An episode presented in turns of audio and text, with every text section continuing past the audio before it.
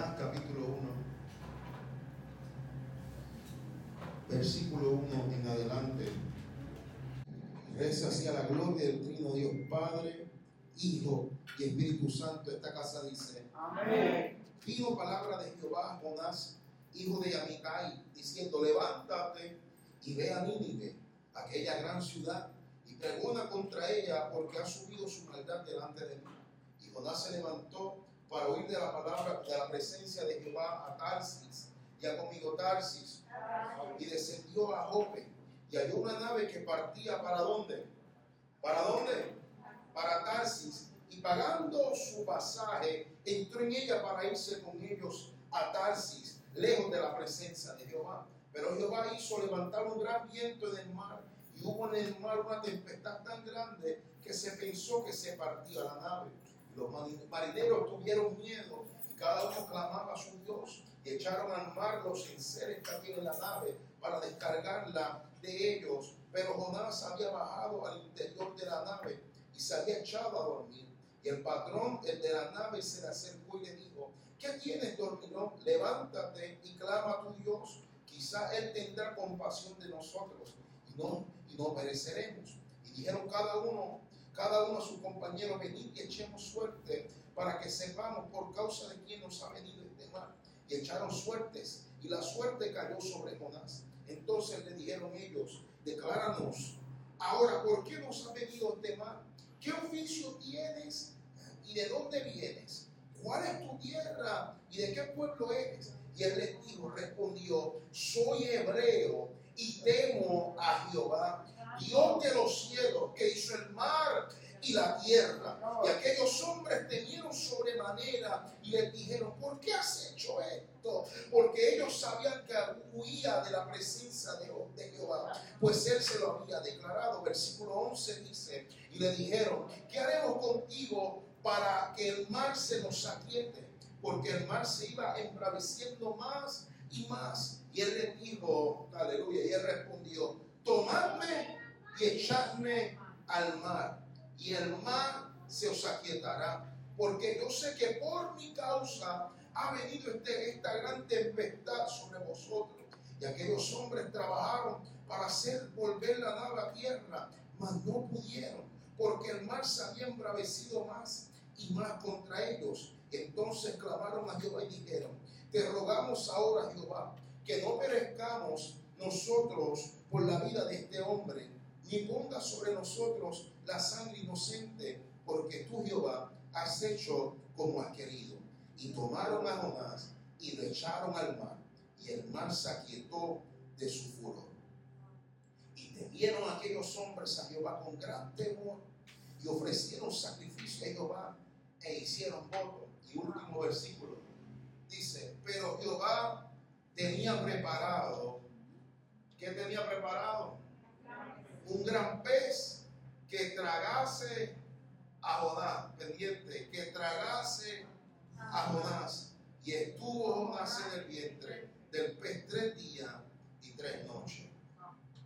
Le puse por tema esta enseñanza, fugitivos del destino. Padre, gracias por esta tarde. Gracias por este año nuevo. Gracias porque nos has entregado la victoria, Dios, de poder venir a tu casa para bendecir. Padre, te pido, Dios, que esta palabra nos altere, esta palabra nos anime, esta palabra nos acelere a todo lo que tú has hablado sobre nosotros. Te pido, Dios, que esta palabra sea un, un rayo X y que detecte todo lo que esté fuera de tu voluntad y que nos pueda acercar aún más a ella. Todo esto te lo pedimos en el nombre de tu amado Jesús. Te damos toda gloria, toda honra en Cristo Jesús. Amén, amén. Jonás era contemporáneo de eh, Oseas y de Amós. Cuando hablo de estos dos personajes, son dos libros, dos profetas más que están en el Antiguo Testamento. Y ambos, estos, estos tres personajes pertenecen al pueblo de Israel. Hay algo que usted debe saber, es que en el momento que ellos habitaron en esta tierra, era un tiempo donde Israel estaba en rebelión contra Dios. Y había una ciudad muy cercana a ellos, llamada Nínive. Y es curioso porque esta ciudad era uno de los enemigos más odiados que Israel tenía. Nínive era la capital de Asiria. Y si algo que los asirios eran muy conocidos, eran conocidos por su maldad con sus rehenes. Era gente que cuando ganaban guerra, conquistaban una nación, su, su fama los perseguía porque ellos tomaban a esos rehenes los mataban, los laceraban. Ellos eran tan malvados, dice que ellos escribían en las paredes con la sangre de sus propios rehenes.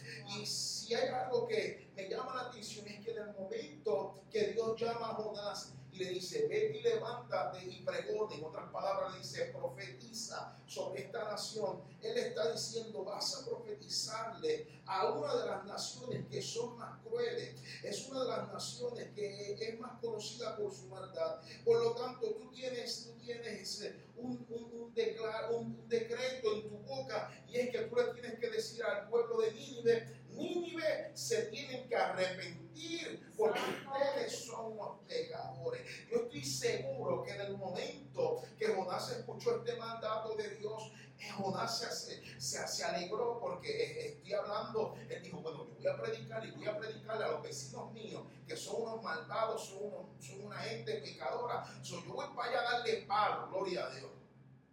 Yo voy a decirle, se tienen que arrepentir porque se los va a llevar el diablo. Pero a Jonás se le olvidó que en todo mensaje de juicio de Dios está oculta la salvación también. Este es algo que a mí me encanta porque es algo que también estamos atravesando en el siglo XXI. Y es que en este siglo presente muchas veces hay personas, porque aquí no ocurre, que le encanta declarar juicio sobre los demás. Pero se le olvida es que cada vez que Dios trae juicio, también añade otra parte en ese sermón. Y es que si te arrepientes de todos tus pecados, yo te aseguro un cambio en tu vida radical de la cabeza y en el momento que Jonás recibe todo el mensaje, él estuvo contento con la primera mitad del texto. Así ah, se tienen que convertir, se tienen, se, se, se, se, tienen que arrepentir porque son los pecadores. Se nos va a llevar el diablo, pero él le dice, mira, si se arrepiente y yo los voy a perdonar de sus pecados. En el momento Jonás entra en una disputa, Jonás comienza a tener un, un cambio de opinión porque Jonás tiene dos problemas en este momento. Y es que el primer problema que tenía Jonás es que si Jonás predicaba el mensaje completo que Dios le había dado, Jonás posiblemente se iba a sentir que estaba traicionando a su propio pueblo. Jonás dice, dice, si yo les predico y ellos se arrepienten, mi pueblo me va a decir, pero ¿por qué no hiciste eso? Si son nuestros mayores enemigos si son nuestros mayores adversarios. Y Jonás comienza a, contender consigo mismo. Voy, les predico o me quedo en mi hogar.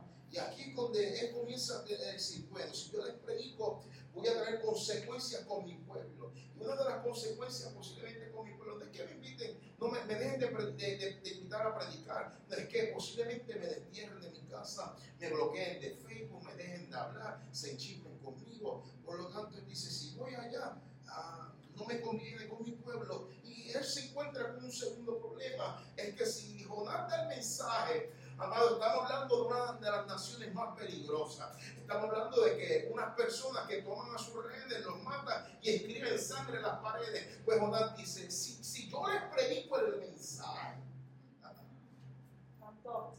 y de mala pata, ellos no se arrepienten y a ellos no les agrada el mensaje que yo les voy a dar, el rehén voy a hacer yo. Alguien me está siguiendo. Alguien entiende la gravedad del asunto. O, o traiciono a mi nación. O, el lugar que yo voy. Si ellos no reciben bien este mensaje, ellos me van a matar. Ellos me van a secuestrar. Ah, y a él se le ocurre una fabulosa idea. Dice, bueno, tengo dos problemas y se me ocurre una solución para resolverlo. Y es que él toma la decisión de escapar, no solamente de escapar de Nínive, no solamente escapar de su nación hebrea, sino el texto especifica que cuando él huye, él huye con el propósito de huir de la presencia de Dios. Si hay algo que Jonás desconocía, es que por más que tú te escondas debajo de la tierra, por más que tú cruces los mares, por más que te metas en los lugares más secretos del mundo, no hay nadie que se pueda esconder de la presencia del Señor. Amado, si hay algo que usted tiene que entender, es que desde la fundación del mundo, una de las primeras preguntas que salió de la boca de Dios es que cuando Adán y Eva pecaron, dice que Adán y Eva se pecaron. Oye, qué, travieso era. Se, se, se, ellos pecaron y lo primero que hicieron fue esconderse. Y lo primero que Dios le pregunta es, Adán y Eva, ¿dónde están? La pregunta no era dónde están geográficamente. Mm. La pregunta era dónde están espiritualmente hablando.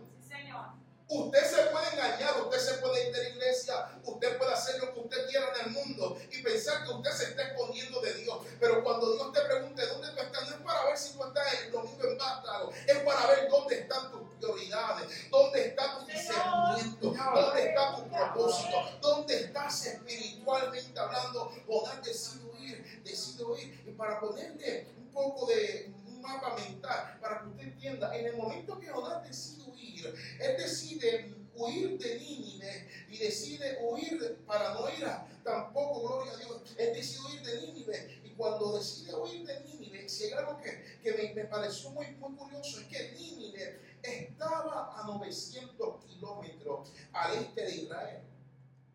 Y él toma la decisión de irse a una ciudad llamada Tarsis.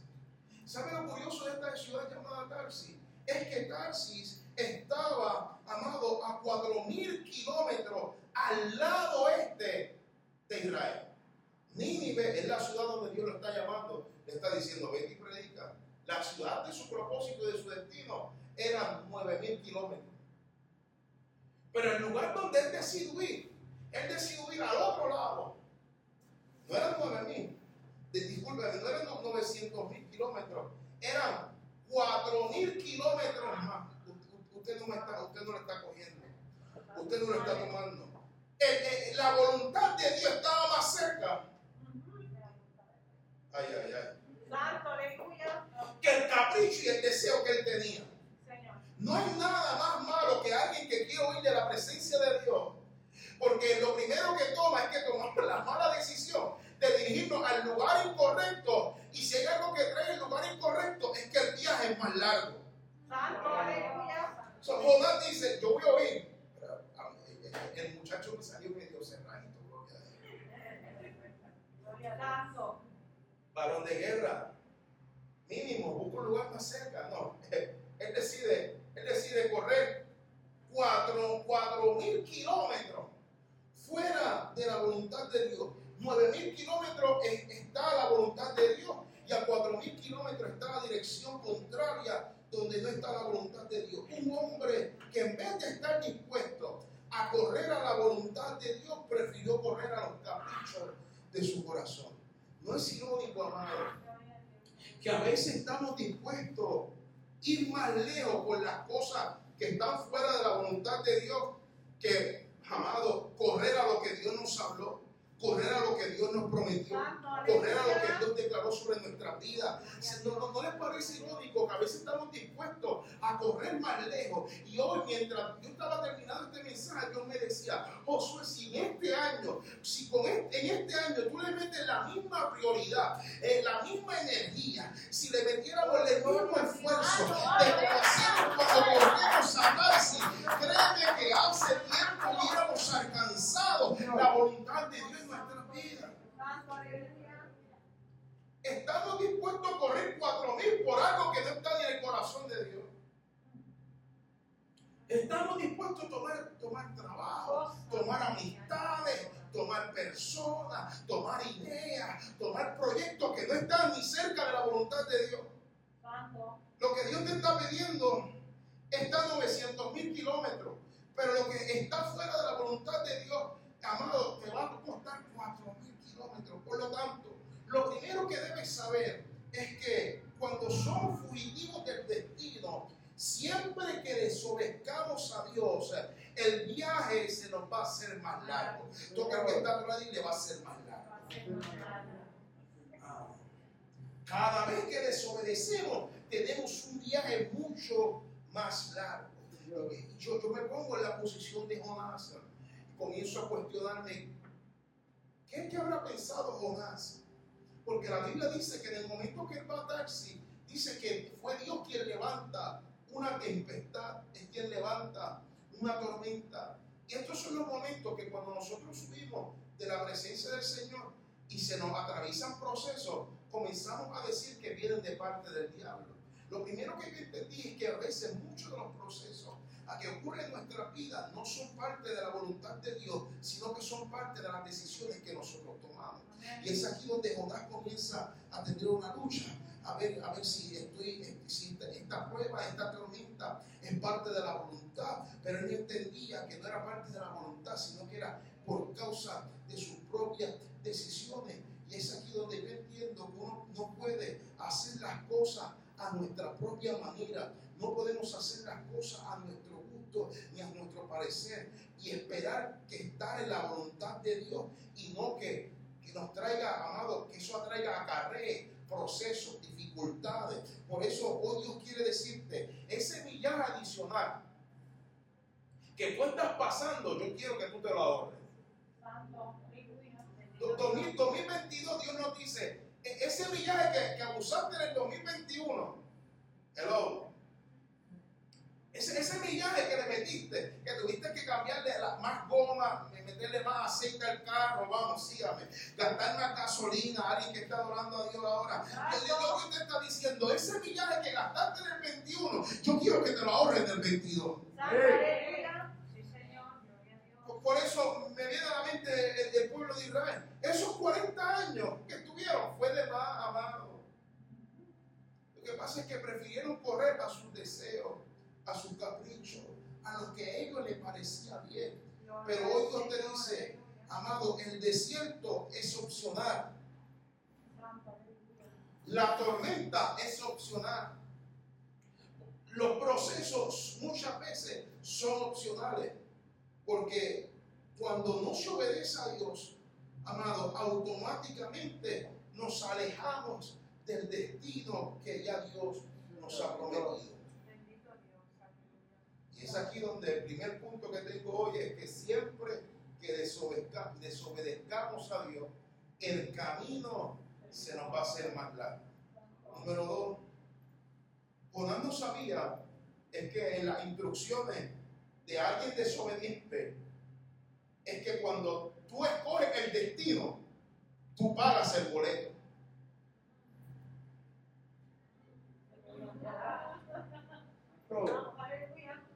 Usted, está aquí conmigo. Jonás no leyó la letrecita pequeña que decía, cuando tú escoges el destino, tú pagas el boleto. Yo no me lo estoy inventando. Léalo ahí mismo en Jonás. Dice que cuando Jonás va decide huir de la presencia de Dios, dice que él busca una embarcación. So, si él busca una embarcación, él estaba buscando seguramente la embarcación más lejos. Pero ¿para dónde tú vas? Tú vas para ti, yo no está muy cerca. Dónde tú vas? Isabela no está muy cerca. Yo necesito a alguien que me lleve a Fajardo. Pero la historia no se queda ahí porque dice que cuando Jonás decide el destino, el texto dice que Jonás pagó su pasaje. Lo, que te estoy diciendo, amado, es que cuando Dios invita, Dios paga. Y Jonás, al escoger su destino, se encontró que tiene que pagar su propio pasaje, te tienes que pagar tus propios gastos, donde te va a hospedar, lo que tienes que comer, el millaje, el autoexpreso, tienes que pagarlo todo. Pero Jonás, si tú hubieras ido conmigo, tú estuvieras ni guiando, estuvieras de pasajero. Sígame, sígame, sígame. Porque las cosas de la voluntad de Dios, amado, se te va a hacer más fácil, se te va a hacer menos difícil, vas a gastar menos. si tú hubieras ido conmigo, tú no hubieras tenido que pagar ese pasaje, no tienes que pasar por toda esa tormenta, no tienes que coger todos esos boquetes, Jonás. No, la cosa hubiera sido más simple. Pero lo que Jonás no sabía es que cuando desafiamos a Dios, tenemos que pagar nuestro transporte. Y si vas a Nínive, amado, ya tienes si vas al destino que Dios prometió, ya tú tienes el boleto pago. Pero si te levantas y te inventas o nos inventamos nuestro propio destino, tendremos que pagarlo nosotros. Por eso yo quiero que usted te, quedes con esto y me ayude a predicar y dile al que está a tu lado, si Dios te invita, al paga, dice. Si Dios es el que entrega la visión, es el que provee. ¿Alguien puede decir amén?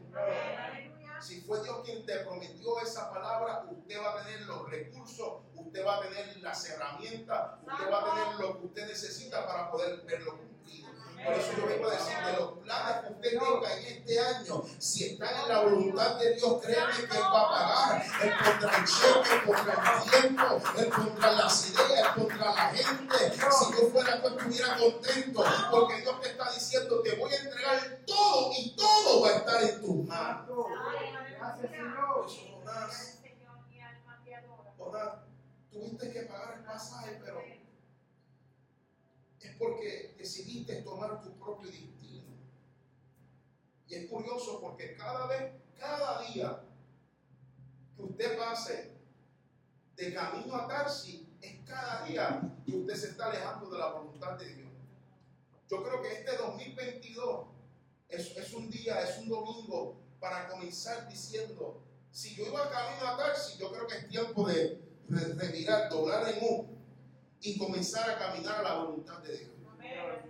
Ahora, Jonás capítulo 1, versículo 4. Este texto especifica que el Señor fue el que desató sobre el mar un fuerte viento y dice que hubo una gran tempestad. Amado, tan grande en el mar que el barco estuvo a punto de romperse. Usted no le ha pasado que comenzamos a vivir momentos crónicos y esos momentos crónicos son repetitivos, uno tras otro. Uno, uno tras otro, y tú dices, pero no salgo de una para meterme en otra. Pero se supone que nosotros somos ya navegantes experimentados.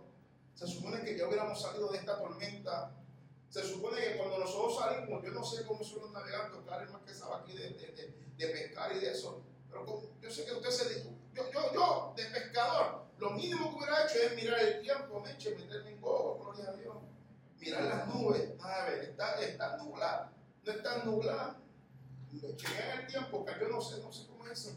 Pero mínimo, yo estoy seguro que estos, estos, estos navegantes eran experimentados, eran expertos y yo estoy seguro que en el momento que ellos decidieron salir, ellos decían, el viaje va a ser bueno. Lo que ellos no se contaba era que en medio de su embarcación había un fugitivo que el cielo lo estaba buscando. Oh, gloria a Dios. y por causa de estar fuera de la voluntad de Dios, por más que estos hombres fueran experimentados, esto es lo que a mí me encanta, porque nosotros podemos tener conocimiento, podemos tener los dones, podemos tener los talentos, pero si no estamos en la voluntad de Dios, créeme que no importa lo que hagamos, la tormenta se va a levantar.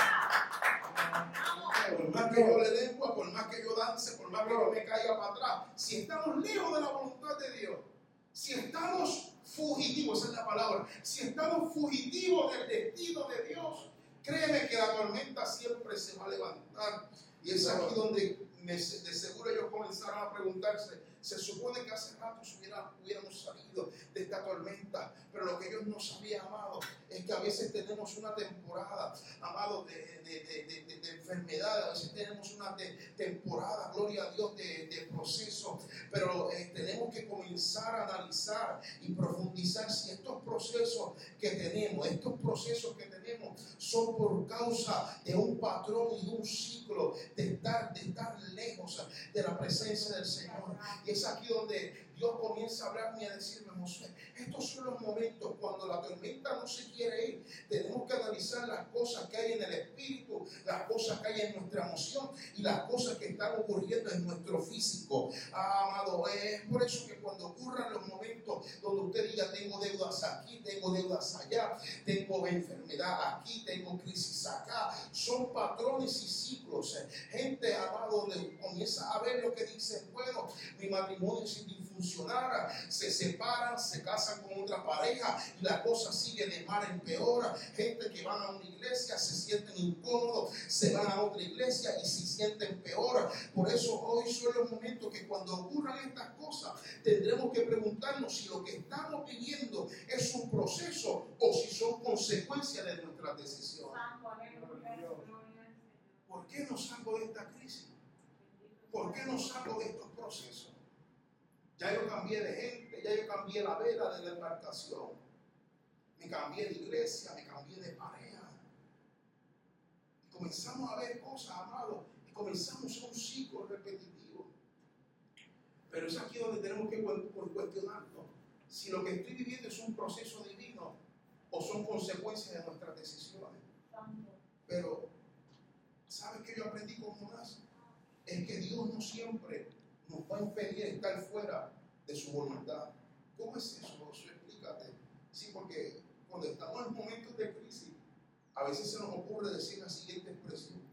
Si Dios no quiere que me vaya, me lo hubiera impedido. Hello. Se nos ocurre la siguiente expresión.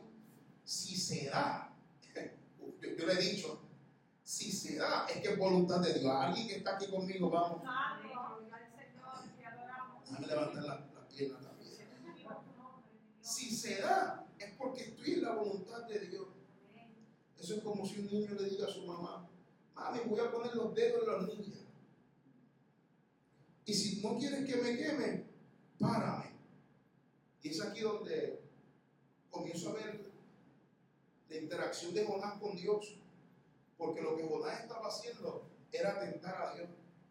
Pero la Biblia dice, a, Dios, a tu Dios no va a atentar. Jonás lo que estaba diciendo era, bueno Dios, si, si esta es voluntad tuya, tú, no, tú me vas a impedir que yo me monte en esta embarcación. Si esto es voluntad tuya, tú no hubieras permitido que yo hubiera conseguido un pasaje para irme de, de, de, de Jerusalén.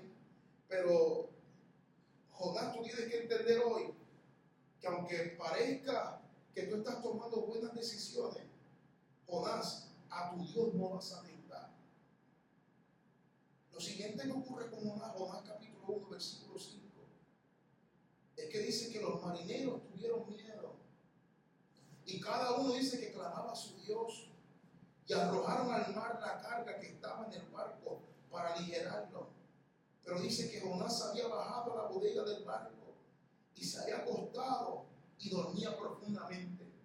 Si hay algo que en este pasaje yo comienzo a entender, es que cuando comenzamos a ser fugitivos del destino que Dios ha prometido sobre nuestra vida, nuestras malas decisiones van a traer, amado, gloria a Dios, tormentas, no solamente sobre nuestra vida, sino que va a afectar a la gente que está a nuestro alrededor.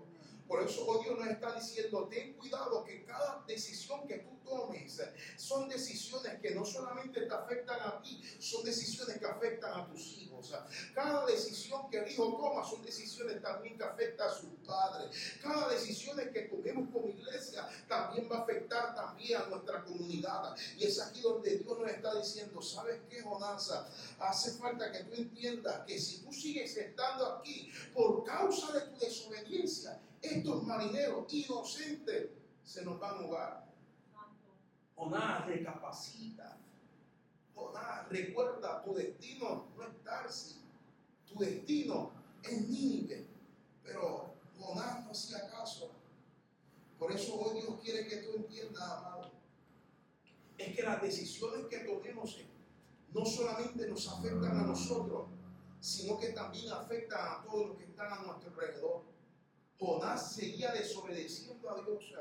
Y dice la palabra que estos marineros comenzaron a clamar a sus dioses, a, tirar todas las pertenencias, a ver si la carga bajaba. Estos son los momentos donde comenzamos a buscar ayuda, comenzamos a buscar cosas. ¿Qué hago? Desesperados.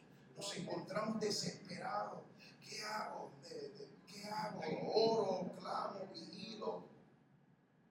Pero Jonás acuérdate, acuérdate que tu destino, tu destino no es Tarsis, tu destino es Nínive.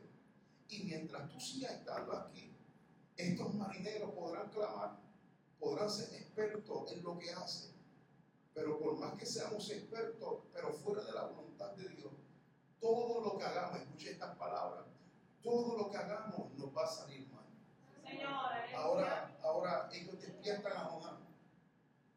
Y cuando despiertan a Jonás, le dicen, mira Jonás, ya todos hemos clamado a nuestros dioses. Ahora necesitamos preguntarte, ¿quién tú eres? ¿De dónde tú vienes? ¿Cuál es tu oficio? Y dice que cuando Jonás se levanta, Jonás le dice, bueno, yo soy hebreo. Mi oficio es ser profeta. Y al Dios que yo le sirvo es al Dios que creó el cielo y creó, aleluya, el mar y la tierra. Eh, dice la palabra que estos personajes comenzaron a temblar y comenzaron a reconocer el poder de Dios de Jonás. Mire, mire, mire, mire lo siguiente que ocurre en esta escena. Hay un desobediente predicando la palabra de Dios y como quiera la palabra fue efectiva. Estos son los momentos que eh, son los momentos donde tenemos que entender que el hecho de que Dios nos use no significa que estamos en la voluntad de Dios. ¿Hay Lo voy a repetir. El hecho de que Dios nos use no significa que estamos en la voluntad de Dios. En aquella embarcación había un santo desobediente en medio de una barca lleno de pecadores. Ellos no eran creyentes porque cuando dice la palabra que se levantó la tormenta, cada uno clamó a su Dios, pero dice que Jonás predicó aún en medio de la desobediencia. Es aquí donde comenzamos a decir, bueno, gloria a Dios, si Dios no usara, si no estuviera, si Él no usara, significa que yo no estoy fuera de la voluntad de Dios. Tenga cuidado de decir, Dios me está usando. Porque si hay algo que tenemos que entender es que los dones son irrevocables. Y que la palabra nunca retorna atrás vacía.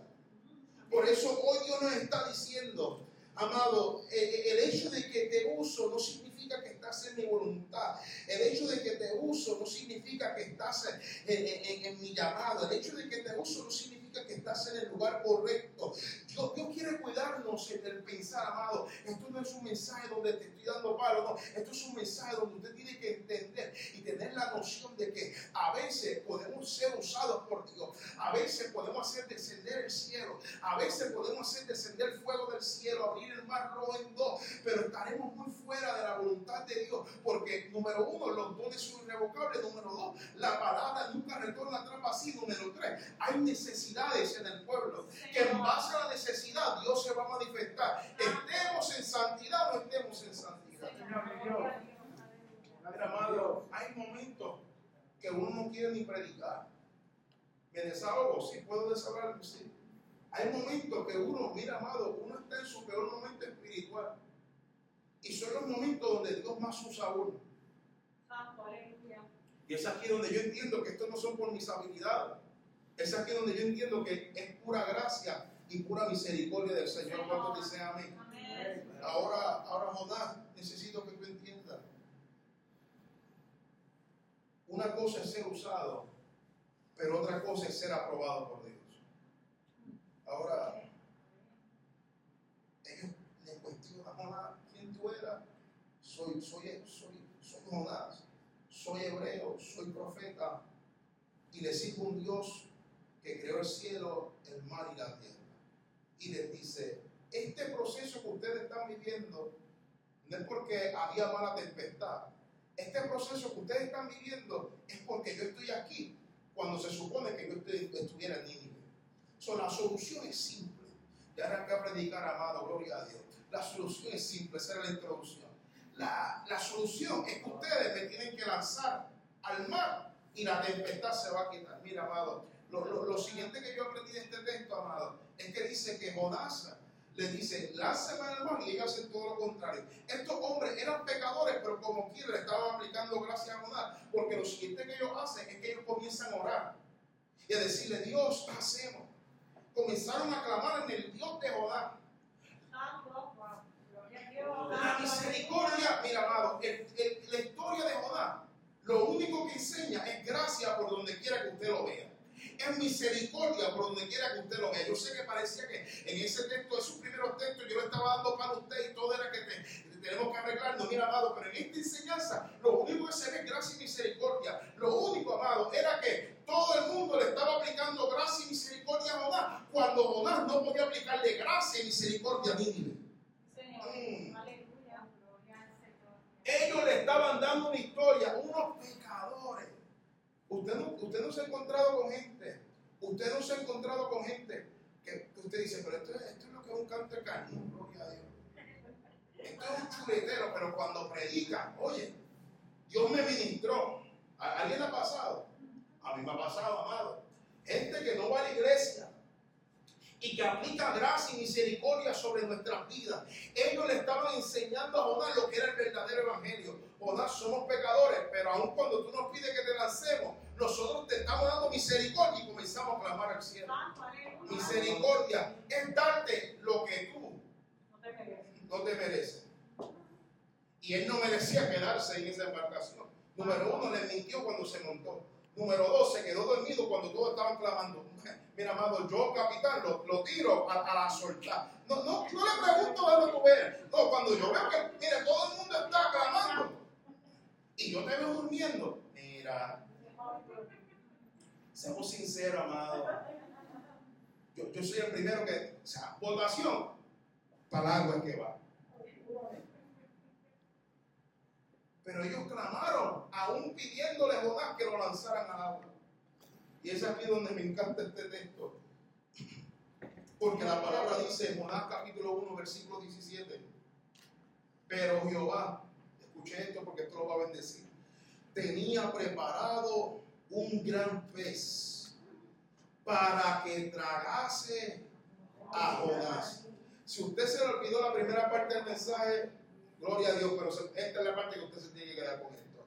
La Biblia dice que cuando lanzan a Jonás, lo lanzan. Cuando Jonás es lanzado, de momento Jonás se percata que había, no sé lo que era, amado, la Biblia no dice si era una ballena, posiblemente es una ballena, pero había un gran pez esperándolo. Yo no sé cómo era, si Jonás ya estaba con la boca abierta, si se lo tragó después.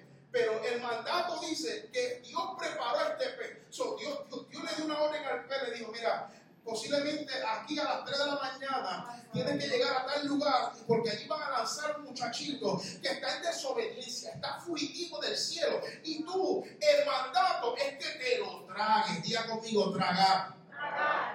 Amado, amado, lo, que, lo que Dios le dice a este, a esta, a esta, a este pez grande, tú tienes un mandato y es tragarte al desobediente. Amado, si usted, usted no lo había notado, tenemos en esta escena tenemos un profeta desobediente, unos tripulantes inconversos que se rinden a Dios y un pez que era obediente. Ah, lo siguiente que yo aprendí de este texto es que el mar obedeció a Dios, la tormenta obedeció a Dios, el pez obedeció a Dios.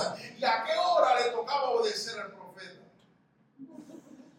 Yo te estoy diciendo que Jonás lo que hay gracia pura y misericordia y todo el mundo obedece, menos el profeta. Y ahora Dios dispuso o preparó un pez. ¿Qué eso quiere decir, amado? Que a veces Dios propone prueba. Escuche esto. A veces Dios prepara pérdida. Escuche esto. A veces Dios prepara divorcio. Sí, eh, escuche esto. A veces Dios prepara enfermedades para traerte de regreso a la voluntad de Dios.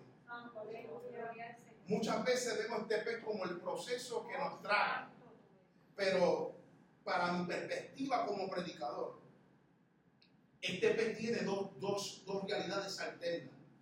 Está el proceso que te traga, que te lleva a la voluntad de Dios, pero está, el, está el, el pez grande que te traga como tipo de la iglesia de Dios. Sígame, sígame, sígame. El, proceso que te, te, acerca a la voluntad, pero está la iglesia siendo parte utilizada de parte del Señor.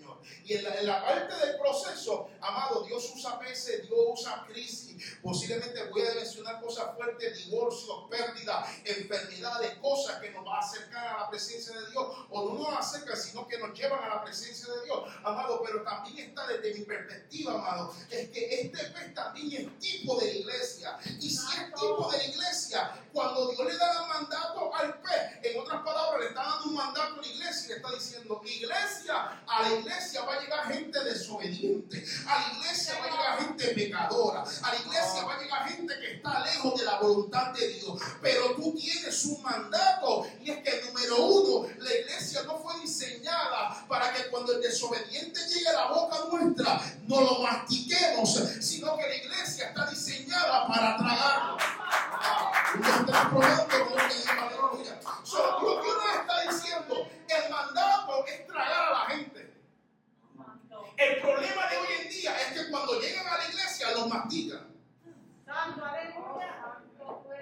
muy pecador. No, tú eres muy, muy, tú has faltado mucho, tú has fallado mucho. No, es que, es que en la lista de pecados tú eres más pecador y aquí tú no puedes entrar. Iglesia, Santo, aleluya. Mi alma que adora. no es que tú te tienes que poner esa falda hasta los tobillos. Yo respeto esa iglesia.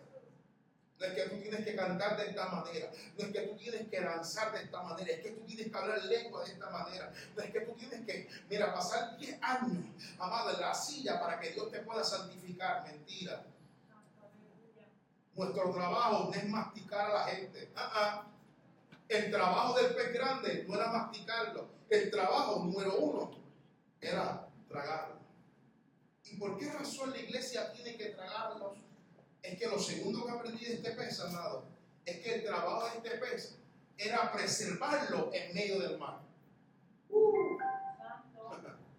Número uno, no masticamos. Número uno, tragamos a la gente. O sea, yo te acepto. Yo te invito a que vengas con tus pecados, con tus problemas, con tus crisis, con, con- con los pecados más ocultos que tú tengas. Yo no te voy a masticar, yo te voy a invitar.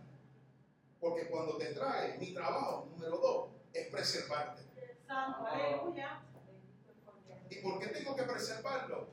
Es que la iglesia, el trabajo es preservar a la gente con un solo propósito y es llevarlo al destino. ¿Y cuál es el destino? Llevarlo a su propósito original.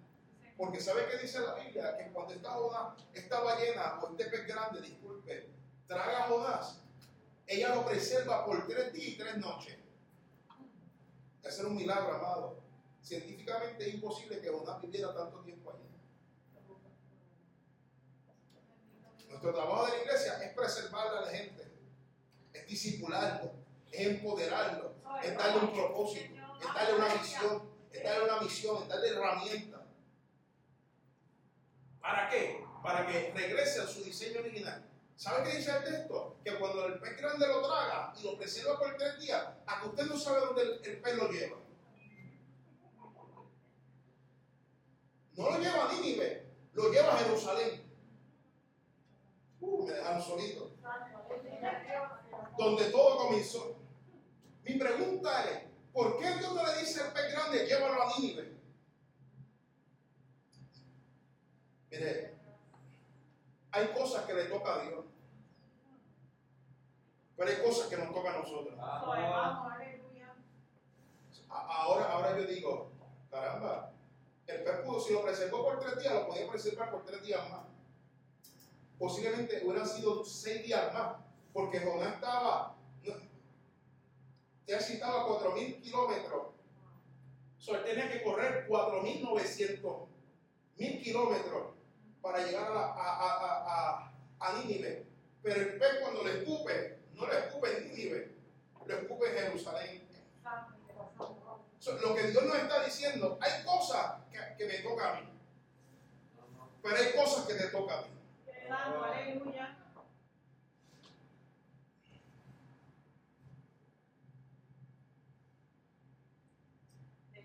Suéltalo, suéltalo, en nombre de Jesús. Santo, aleluya. Yo sé que queremos que Dios lo haga todo, amado, pero hay muchas cosas que nos tocan a nosotros. Tenemos que, tenemos, tenemos que entender que por más que nos está preservando, es que nos está preservando para llevarnos al propósito original. Iglesia, somos la iglesia tipo del pez grande. Tenemos que preservar a la gente para que cada gente encuentre su propósito Señor. Cuando la gente entre por aquí, parte de lo que hemos est- estado enseñando en los discipulados, es que aquí en, Vástago no se mastica a la gente, lo tragamos, lo amamos, lo perdonamos, lo liberamos y le decimos, aquí puedes encontrar un propósito y puedes regresar a tu propósito original. Ahora, el vientre del pez, amado, cuando Jonás está en este vientre, dice que Jonás comenzó a clamar a Dios. Jonás 2.1 dice, entonces oró Jonás al Señor, su Dios desde el vientre del pez. Para que usted entienda, Jonás nunca oró para decidir si iba a atarse. Jonás nunca oró cuando compró el pasaje. Jonás nunca oró en medio de la tormenta, pero sí oró dentro del vientre del pez. Ahora, ahora vuelvo a la primera alternativa del pez. Hay gente que no va a clamar hasta que el pez se los trague. Hay gente que no va, a no va a orar hasta que llegue una crisis. Hay gente que no va a clamar hasta que llegue un proceso. Por eso, Jonás, tú no vuelves a tu manera, tú regresas a mi manera. Tú no regresas en embarcación, tú regresas en medio de un. Ahora, Jonás está dentro del pez, el pez lo devuelve al principio, y en el principio Jonás se percata que todavía seguía haciendo el mismo mensaje antes del pez y después del pez. Ahora Jonás en el principio se percata que Dios seguía siendo el mismo ayer, hoy y siempre. Y que Dios no cambia su propósito aun cuando nosotros cambiemos nuestro destino. Santo. Cierro con esto. Nosotros podremos cambiar la dirección, pero el destino seguirá siendo el mismo. Ahora la responsabilidad está en saber escoger cuál camino escoger. O si el camino a Tarsi o el camino a Nínive. O el camino más largo o el camino más corto.